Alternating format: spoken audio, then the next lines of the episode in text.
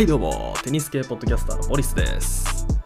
今日はですね、昨日行われました、えー全豪オープンの男子決勝、えーラファエル・ナダル対ダニール・メドベデフ、この対決について振り返っていこうと思っています。いや、本当にもうめちゃめちゃ長い試合だった。もう皆さん全部見れました。自分は本当になんか面白かったんですよ。試合めちゃめちゃ面白かったけど、すごいヒーヒー言いながら全部見てましたね。いや、でもマジでいい試合でした。あのなので今回はですね、この2セットダウンからね、もう感動的な大逆転勝ちをしたナダルのね、このもうもはやね、感動的というか、もうもはや変態的ですよね、この勝ち方は。あの本当にあのしかもね、あのこれで勝ったことでねあの、キャリアグランドスラム2周ということでね、もう周りのメディアがもう、うわー、ナダル最強って、ちやほやしてる感じがね、もうすごいですよね、なんか。まあ、なのでね、まあ、概要とかね、なんかテニスってね、こういうなんかコラムとかばっかでなんか試合結果とかなんか報道するじゃないですか。そういうのがね、だるい方も結構いると思うんですよ。なのでね、その長ったらしいコラムを読むの絶対嫌だって人に向けてね、自分がね、今回はこういう音声でね、こうやって説明していこうと思っています。まあ、ナダルがね、今回達成した偉大な記録というのもね、まあ、軽く今回触れていこうと思っていますので、興味ある方はぜひ最後まで聞いていってください。はい、では、まずね、試合のスコアから振り返っていこうと思っています。えー第6シードのラファエル・ナダル対、えー第2シードのダニール・メドベデフが、えー戦いまして、スコアはですね、2-6、えー6-7、えータイブレークは7-5ですね。で、6-4、6-4、7-5のフルセットで倒しまして、まあ、男子史上最多となる21回目のグランドスラム制覇を達成しました。まあ試合ね、第1セットからちょっとね、振り返っていこうと思うんですが、この試合、もう最初からメドベレフのペースでしたよね。あの自分がね、すごい驚いたのが、まあ、ポジション見ました、メドベレフの最初のポジション。めちゃめちゃ前にいませんでした、ベースライン付近にいて。だってメドベデフですよ。あのリターンがね、あのツアーの中で一番後ろにいるっていうあの噂されてるメドベデフですよ。あのね、どんぐらい後ろかって言いますとね、その ATP がね、その結構記録してるね、選手がリターンの時に立ってるそのデータってのがありまして、まあ、点みたいにね、コートのところにあの赤い点がね、ポチポチポチってね、置いてあるんですけど、まあ、メドベデフは後ろすぎて、その収まらないんですよね。記録しているあの記録する範囲より後ろすぎてなんかメドベデフの記録はちょっとなんか記録されないみたいなそういう問題が起きるぐらいメドベデフ後ろに下がってるんですよ。でそのメドベデフがですねそのポジションを前に取ったっていうだけでもめちゃめちゃ衝撃的で自分は。でしかもなんで前取ったんだろうっていうふうにね自分思ってたんですけどもうその理由はねもう完全にナダル対策でしたね。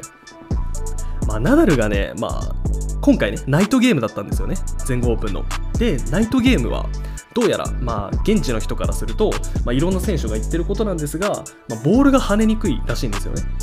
なので、まあ、ナダルといえばあの豪快なエッグボールじゃないですか。あの豪快なエッグボールでバシンバシンって地獄のバック攻めをしてね、相手をどんどんもう端っこに追いやって最後オープンコートにズドーンって決めるっていうね、これがね、あの決めパターンなんですけど、まあ、ボールが跳ねないっていうことをね、多分メドベデフは知ってたんでしょうね。なので、前にポジションを取って、ライジングでもうカウンターを一気に打ってったんですよね。あのちょうどいいところに来てたんでしょうね。あのメドベデフはしかも身長190センチ以上あるので、叩きやすかったんでしょうね。もういい感じのところにね、ボールが跳ねてきてね、それをダウンザラインにね、シューンってね、レーザービームみたいに決めててね、これはすごいなと思いましたね。まあ、見るからにね、ナダルもね、これにはもうタジタジでしたね。あの海外メディアでね、あの記事をね、結構自分読むので、まあ、読んでたんですけど、なんか面白い一文があって、あのナダルが第1セットの第3ゲームを、まあ、こなした時点で汗だくでもうめちゃめちゃ疲れ切ってたみたいなこと書かれてあってしかもナダルってあのクレーコート得意じゃないですか。なので彼速いテンポ好きじゃないんですよね。なのでやっぱりこういうメドベレフのねあのライジングを使っていくっていうねこれはもう本当に意表をつかれたと言いますかナダルはねあの追い込まれる形になったんですよね。で、第2セット入りまして、まあ、ナダルもね、さすがにね、これじゃやばいって、多分思ったんでしょうね。なので、戦術を変えてきたのが、もう分かりましたね、見てて。まあ、本当にスライスとか、まあ、浅いスライスでメドベレフを前におびきやすおびき寄せて、うわーってならせたり、あとはもうドロップショット。で、ドロップショットで決めようとするんじゃなくて、ドロップショットを打った後のパッシングで決めるっていうね、この今流行りのコンビネーションをね、使いまして、まあ、ブレイクすることも成功しました。なのでね、まあ、観客とかもね、まあ、僕たちファンからしてもねうわーナダル復活するってこれセット取ってタイに戻してくれるんじゃないっていう風にね、まあ、すごい期待してたわけなんですけど。なんですけどなぜかねここに来てねこの全豪オープンずっとね調子が良かったサーブがなぜか入らなくなったんですよ。まあずっとねあのファーストサーブね80%近く、まあ、入れてたんですけどナダルは。このセットに限ってはなぜか53%しかファーストサーブが入りませんでした。これは痛い。もうめちゃめちゃ痛い。なのであのナダルがねいい感じのスライスとかドロップでねコンビネーションしてメドベデフを追い詰めていったんですけどなぜかブレイク合戦になってしまってお互いにね2つずつブレイクしてまあ最終的にねナダルはねあの5-3でねセットポイントまで取ってたんですよ。サービスゲーム。なのにブレイクされちゃったっていう。で急にねメドベデフもねあのそのナダルのねテンポにねすごい慣れてきちゃって、まあ、ネットプレーとかも織り交ぜまして、まあ、このセットナダルじゃなくメドベデフはねすごいネットプレーがすごい良くて効果的に前に出ることで、まあ、逆にナダルがね追い詰められてましたね、まあ、ネットに出た回数がこのセットは12回出ましてでポイント取ったのが9回と、まあ、高確率でねこうやって織り交ぜるっていうのが、まあ、すごい効果的でしたね。で、まあ、最終的に、まあ、タイブレークに行ってしまいまして、まあ、メドベデフが取っちゃうんですよ、これ。もう、すごいタイブレークでしたね、これも。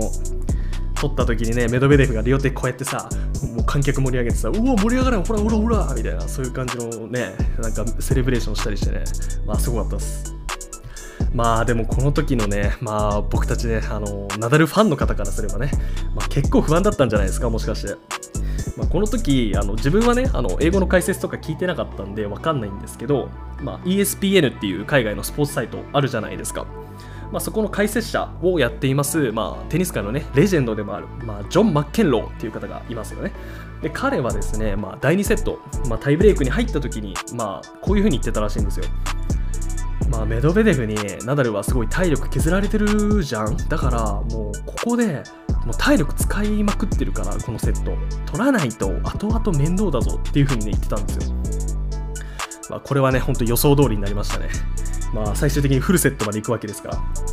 でしかもね下馬評とかはねナダル不利だったんですけど確かにねですけどここまでボコボコにされるなんて思わなかったですよね。いやもうちょっと競い合うでしょっていう風に僕たち思ってたわけですからこん軽々とね2セットアップメドベデフするなんて本当に思ってなかったわけですよ。なので意外でした。で、まあ続くね、第3セットですね。第3セットも序盤はナダルすごい苦戦するんですよね。あのどどうして苦戦したかっていうとですね、まあ、本当にゲームカウント2-3で、しかも、まあ、ラブ40まで追い詰められて、まあ、簡単に言えばトリプルブレイクポイントをメドベレフに上げてしまったわけですよ。皆さん負けると思いましたよね、絶対この時。まあ、ナダルのあんな苦しそうな表情、久々に見ましたよね。なんならね、観客、メドベデフにね、この時、あの、ナダル負けちゃうって思ったんでしょうね。あの、ブーブーってなんか、ブーイング始めてましたよね。もう、解説者もね、あの、この時さっきね、マッケンローの話しましたけど、まあ、マッケンローもこの時ね、あの、もう終わりだーって言ってましたね。なんか、すごい面白いですね。まあ、ですけど、ナダルはね、諦めなかったわけですよ。まあ、サーブがね、これでね、急に上向き出すんですよね。あの、さっき、まあ、さっきのセットでは、セカンドセットでは53%しか入れなかったんですけど、まあ、このセット、第3セットに入ってからはま82%、まあ、これはすごい高確率ですよね。まあ、元の調子に戻しまして、しかもクオリティが高かったんですよね。まあ、70%の確率で、ま、ポイント獲得率でしたので、ま、もちろんメドベデフはブレイクすることができませんでした。で、まあ、逆に言えばね、ここからメドベデフ、まあ、要所要所でポイントが取れなくなってきた感じが否めませんでした。で、まあ、第4セット入りまして、まあ、ナダルのね、あの持ち前のストロークがね、覚醒するわけですよ。もうエッグボールバチコーン決めてね、メドベデフは追い込まれて追い込まれてみたいな。やっぱこの時になってくると、まあ、メドベデフ追い込まれるとやっぱポジション後ろに取りますよね。で、こうなってくると逆にナダルがね、こうやって前にプッシュプッシュしてってね、いい感じでしたよね。でしかもネットポイントもすごい混ぜてって、まあ、ナダル、このセットですね、まあ、取ったエースの数がですね、21本と、これ凄まじいですよね。このセットだけで21本ですから。でまあ、逆に言うメドベデフも、まあ、15本は取ってたんですけど、まあ、もちろん翻弄されてましたねあの。スタッツだけで言えばね、そんな差はないんですよね、今回の試合。まあ、ですけど、やっぱりあの要所要所でね、いいところでやっぱナダルはポイントを取ってたと言いますか、ギアを上げたと言いますかね。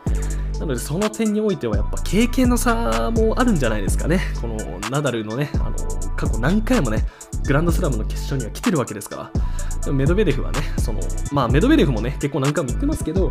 まあ、やっぱりナダルに比べると、まあ、それなりに経験が足りなかったのかなっていうふうにね、そういう感じが見えました。で、まあ、最終セット、まあ、ファイナルセットの第5セットはね、ほんと死闘ですよ。もうまるでね、北斗の剣のね、あの、ケンシロウとね、ラオウの戦いみたいなね、そんな感じでした。あのメドベレフもね、あのしかも、あのなんか前のね、この大会であのオジェアリアシムと戦ったじゃないですか、メドベレフ。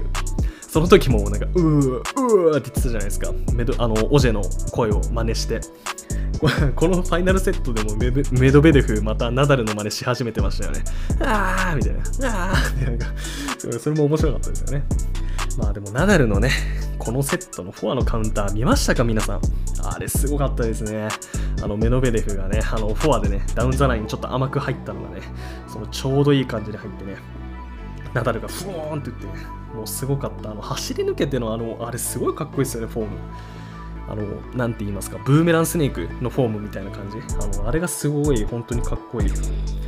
で、しかもね、最後のセット、やっぱナダルのサーブっていうのもやっぱ落ちなくてですね、まあ、ファーストが入った時の、まあ、ポイント獲得率が71%と、まあ、これも高確率で、なので、まあ、大逆転勝利ということで、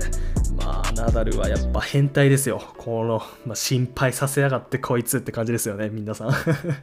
本当に。しかも授賞式もね、すごいなかなか面白かったですよね。あの、メドベデフがね、あの、ね、あの、お皿ね、受け取った時に、ナダル、ナダル疲れてないの？お前みたいな、そんなこと言ってて、すごい面白かったです。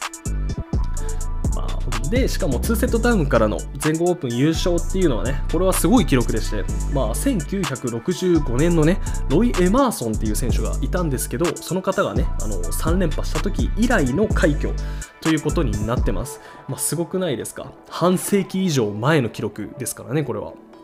ナダルもね、これはすごい、本当にもう多分すごいハラハラしてましたよね、彼も。間違いなく、プレッシャーも大きかっただろうしね。で、まあ、加えて、まあ、ロジャー・フェデラーとノーバク・ジョコビッチ、この2人に並ぶね、グランドスラムダービーでも、まあ、みんな3人でね、仲良くね、20回ずつ優勝してね、あの一緒にゴールしようねって感じだったんですけど、まあ、これで、まあ、ナダルがね、まあ、この2人を追い抜いて21回目の優勝ということで、でプラス、まあ、4人目のねキャリアグランドスラム2周を達成するというねもう素晴らしい記録ずくめの優勝ということで、まあ、素晴らしかったです。ですけど、まあ、こうやって記録ずくめだったんですけど、まあ、自分が一番ナダルすごいなって思ったのは、まあ、彼がね、まだ怪我してるんですよね、実は。去年のシーズン、あの左足の怪我であの US オープン終わってからね、あの離脱したじゃないですか。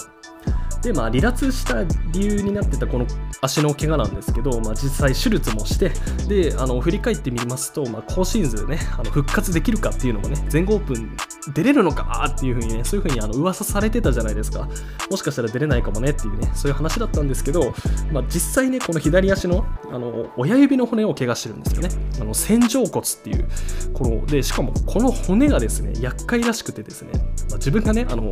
ィキペディアでね調べたところによりますと、まあ、この足の線状骨っていうところくっつきにくいらしいんですよ。なのでくっつかずにねそのままあの関節と一緒に動くようになっちゃうらしくてですね。なので治りにくいらしいんですよ。